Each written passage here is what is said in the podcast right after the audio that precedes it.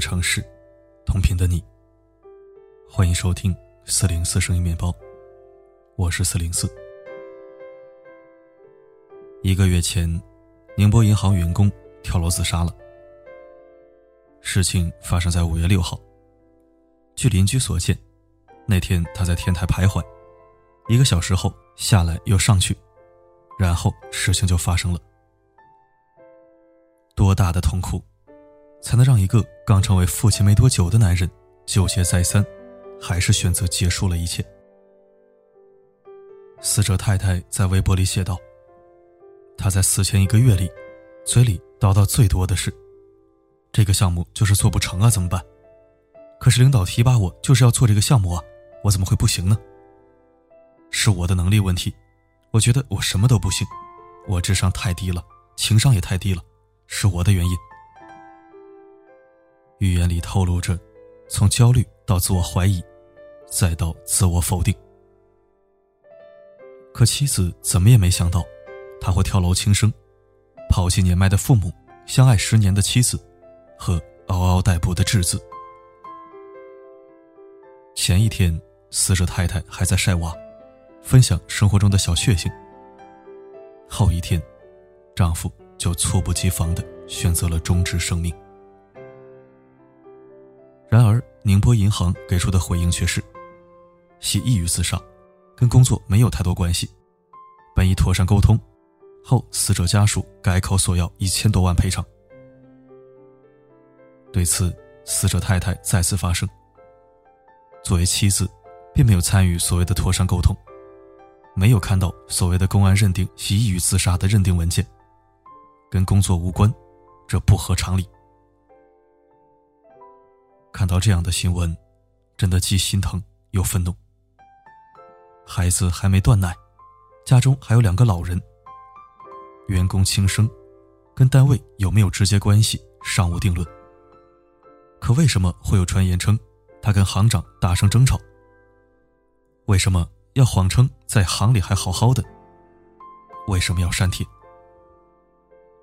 宁波银行这波恶劣的操作真的是恶心至极，但没想到这件事的背后，还有更为恶劣的是宁波银行的职场文化。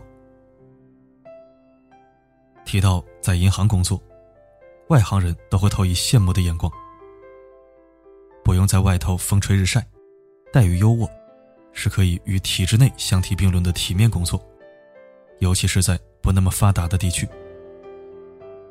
可实际上，在银行工作的身心疲惫，也是一般人无法体会的。一行有一行的不易，能做好当然会好好的做下去。但如果遇到像宁波银行这样的变态工作，就算了吧。在此之前，知乎里没有一条关于宁波银行的好评。此事发生后，又有更多的宁波银行前员工或现员工站出来爆料。那么，宁波银行到底有哪些弊病，能让无数前员工、现员工恨之入骨？在看完上万条评论后，我总结了以下几点：第一，毫无隐私可言，每天查定位，每天半夜十一点让全行员工在家属群里发定位，每年查员工全家征信，一查到你们家欠了点钱。就把你拉到办公室里喝茶，甚至以此劝退你。连家里装修刷五万的信用卡都需要写报告，还有不定期的家访。宁波银行的领导像极了小学班主任，家访完回去，还要在行里写一份报告，关于你家的重大风险隐患这样的分析报告。第二就是超负荷的工作量，加班无极限。没有一天是早下班的，早八晚九是常态。晚上八点下班说太早了。第三是画大饼，有着华为的工作量，但是没有人家的度量。面试的时候，HR 会跟你说，宁波银行的收入是全国收入最高的银行，但实际上大部分职员的工资和四大行没什么差距，甚至还把所有福利待遇折现成工资。让你觉得的确拿的比较多。第四，别想轻易离职。正常前一个月提出辞职，一个月就能走，但是在宁波银行，没有一年半载，别想着离开。先是将十多年前的不良贷款转到入职仅六个月的我身上，然后开定责会，会后又拖着，直到被新单位催去报道才放人。最恶心的是，定责会后的两个月里，勤恳的上班。竟然只拿一千五百块。第五是克扣工资。在你为什么从宁波银行离职这一问题下，有网友晒出了扣款标准。最左栏的是扣员工本人的，第二栏是扣领导的，但最终还是归本人的。一个单位有奖罚分明是好事情，但这种级别的克扣，谁能顶得住啊？第六，欺负老实人。以前我还觉得只招应届生没啥，但自从知道是宁波银行的操作后，我觉得大家应该警惕这种流氓行为。说白了，就是欺负听话、踏实肯干的老实人。最后一点，是精神打压。再回过头来看看跳楼自杀的员工，在工作的一个月里，回到家跟妻子说的最多的几句话。可是领导提拔我就是做这个项目的呀，我怎么会不行呢？是我能力问题，我觉得我什么都不行，我双商太低了，是我的原因。还有所谓的，离开了就再也找不到这么好的工作了。翻译过来不就是，除了我们，没别的公司会要你？看出来了吗？这简直就是职场 PUA。通过语言打击或职务打压等方式，给对方消极的心理暗示，令对方丧失自信，误以为自己的能力不足，无法胜任现在的工作，甚至希望通过加倍的努力得到对方的认同。比起职场霸凌，职场 PUA 更是一种隐形的精神控制。广义上的职场 PUA，不限于两性关系。而是领导与下属之间，甚至同事之间，让你觉得所有的问题都是自己的问题，从而达到控制或埋头苦干的目的。我们再来看一个真事儿，发生在我朋友身上的事情。以下是他的自述：我的上一份工作是在一家自媒体公司做编辑，最初一切都很正常，甚至可以说很美好。老板是八零后。是某公众号的创始人，有内涵，有优雅。面试当天试稿，也是当天晚上就收到了 offer。入职一周后，电商部门的一个同事离职，他的社群管理工作就交给了我，三部手机，三十多个群。再后来，前台小姐姐也离职了，最后也对接给了我。一开始只是做做登记，整理几个考勤表格。后来连招聘都是我来做，身兼三职，经常加班到很晚才能回家。但老板看不到这些，反而说：“你的工作不饱和，时间不够，不是安排不合理，而是你效率太低。”这是我毕业后的第一份工作，也是老板的粉丝，觉得跟着他可以学很多东西。一开始，老板会给一些指导。还会把工作步骤和技巧写在纸上给我。再后来，一会儿说稿子写的越来越少，一会儿又说社群没有顾及好，人一直招不到。慢慢的，老板开始不给我指导了。再然后，在言语沟通中，说出了我令他很失望的话语。再到后面，开始在会议上嘲讽，从质疑我的工作，再到否定我整个人的能力。后来更是会明里暗里的骂我丑，骂我笨。当时还有一位同事，原本是一个初中毕业的健身教练，后来到他那儿做写手，产量很高。为了证明自己的公司好，他老拿那位同事的成长史说事儿。他刚来我这儿的时候什么都不会，来一年了，你看他现在写的多好。那段时间。我每天回去，一个人坐在沙发上默默的流泪。每天都在怀疑自己什么事儿都做不好。越自卑，做事就越容易出错。出现一个错别字，一次排版失误，少发一篇文章都要扣钱。这些在面试和入职后都没有提到过的，现在是每周签一次罚款单。后来跟我一起共事的两个编辑都走了，我在纠结了好多天后也提出离职。刚开始，老板说要先等招到新人对接了才能走，但后来新人没来，他就张罗着让我走。办离职当天，老板拿出一沓罚款单。朋友圈更新不及时，扣二百；音频统计数据出错，扣一千。一共签了九个罚单，一共扣了四千六百元。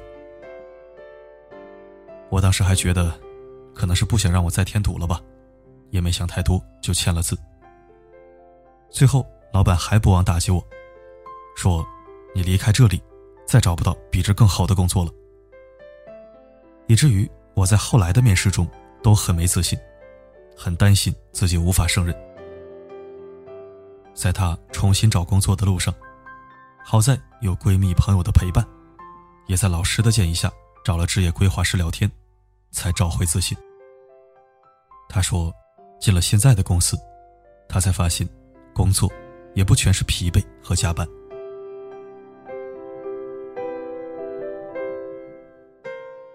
我们不提倡加班。九九六和零零七是你的效率问题。能在这儿工作是你的福气，你要学会感恩。你离开了这儿，找不到新工作的。以上这些都是职场 PUA 的常用话术。职场中的 PUA 现象就是，通过否定你的能力，让员工产生自我怀疑，并渴望通过加倍甚至不合理的努力得到认可。所以在职场中。一定要注意分辨自己的老板或同事是否有职场 PUA，如果有，请果断选择远离。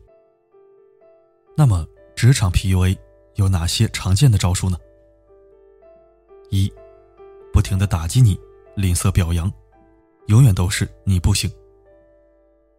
二，不停的拿你和其他员工做对比。三，交给你不合理的工作内容。要么不在你的职能范围之内，要么超负荷工作量。第四，时间安排永远紧凑，拼命压榨你的产出。五，告诉你在他那工作是幸运，要懂得感恩。六，抢占你的功劳，并否定你的付出。七，给你希望，告诉你再努力一下。就可以得到表扬。那么，遇到职场 PUA 该怎么办呢？职场 PUA 的本质，其实就是把员工物化，把员工当做公司运转大机器所需要的零件，以为用不顺手了，打击或者给点希望就够了。而善于用职场 PUA 驯服员工的老板，是打心底里就不尊重员工的，也并不认同他们带来的价值。理所当然的认为，付给员工薪水，就应该要求他们卖命。所以在职场上被 PUA，就跟在恋爱中被渣男骗财骗色是一样的。唯一的建议就是，早日摆脱，早日舒心。在职场被 PUA，就像日剧这个不能报销的台词所说的那样。老老实实守规矩的一方受损失，耍赖破坏规矩的一方才能得利。如果在噩梦中转眼，直面这残忍的世界，风不动了谁的心弦，留恋却来不及告别。如果结局今生惨烈，无惧在逆风中破茧，就算那羽翼被撕裂。感谢收听。四零四书房会员专属微信群正在建立，请自由活动的书友抓紧时间归队了。本来打算今晚就做首次分享会的，现在人数还是不够啊！不要让同频中人等你太久。如果你也想和大家一起督促和精进，就赶快找四零四报道申请入群吧。今天的文章就分享到这儿，欢迎大家在留言板发表看法。我是四零四，不管发生什么，我一直都在。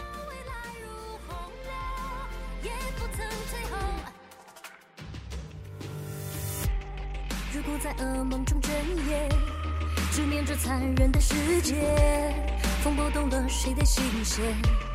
留恋却来不及告别。如果结局仅剩惨烈，无惧在逆风中破茧。就算那羽翼被撕裂，重回到十九层深渊。牵你手，往前走，黑夜白昼不停留。辗转时空会挫伤，会心痛，依然奋勇去战斗。才叫英雄，抬头，乱与战不休，回首，你在我左右，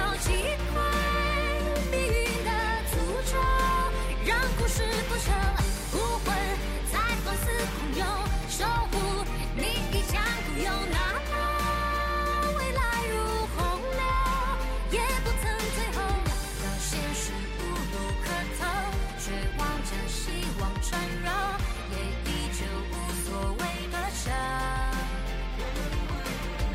左追右手的草，双生的烈焰出鞘，追逐风声剑招拆场。抬头，乱一战不休，回首，你在我左右，击溃命运的诅咒，让故事不朽，不会在放肆狂涌，守护你一腔孤勇，